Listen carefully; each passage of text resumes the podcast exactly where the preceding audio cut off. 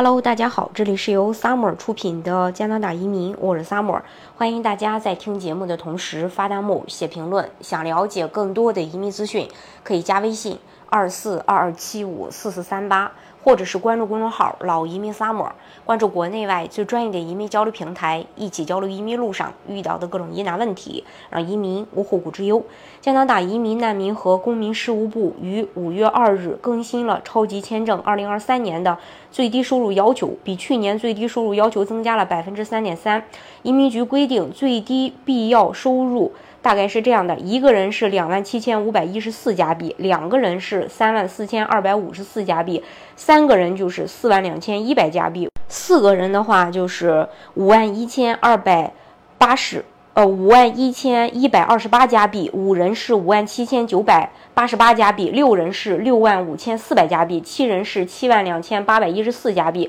超过七人，每增加一人就增加七千四百一十二加币。而加拿大移民部长肖恩·费雷泽在去年就已经宣布加拿大超级签证计划的相关变更，具体就是，如果你的签证在二零二二年七月四日或之前。或或之后申请，单次逗留时间可长达五年。如果你的超级签证在二零二二年七月四日之前递交，在七月四日之前获批，在七月四日之后入境，单次逗留时间可以达五年。在七月四日之后申请获批和入境，单次逗留时间可以达五年。那对于旧超级签证持有人，在七月四日前已入境加拿大，新政将不适用，不能自动延长至五年。边境海关给给予你的逗留时间将维持不变。如果入境时给予逗留时间为两年，则依然是两年。旧超级签证的持有人，如果想逗留时间更长，呃，需要先离境再重新入境。如果你仍然满足超级签证的各项资格要求，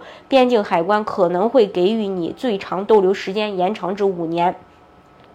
超级签证原则上只能在境外申请和贴签儿，申请人依然需要满足各项申请条件，不能携带家人。超级签证的持有人也需在加拿大和重新入境期间更新并维持你的医疗保险。超级签证是为有加拿大永久居民或公民身份的人的父母和祖父母而设置的一个加拿大探亲类型的一个签证。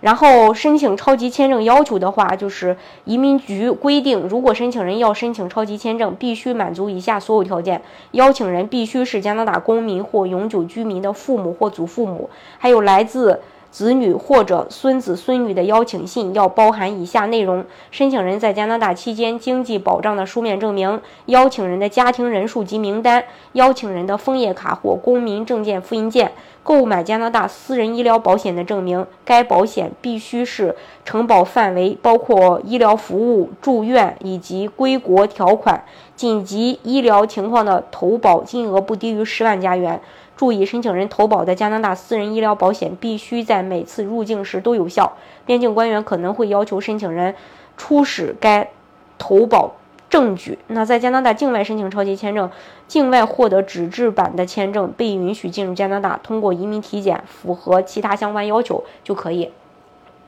超级签证呢，就是专门为那些，比如说有加拿大绿卡呀，呃，还有加拿大一些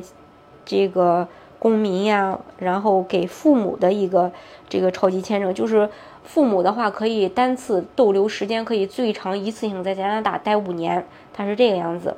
那如果说你们要再满足这个父母团聚的要求，那就可以申给父母去申请这个绿卡。如果不满足，可以暂时给父母去申请超级签证。那如果说父母的超级签证的条件都不符合，那就先给父母申请个旅游签。反正吧，就是一步步来，呃。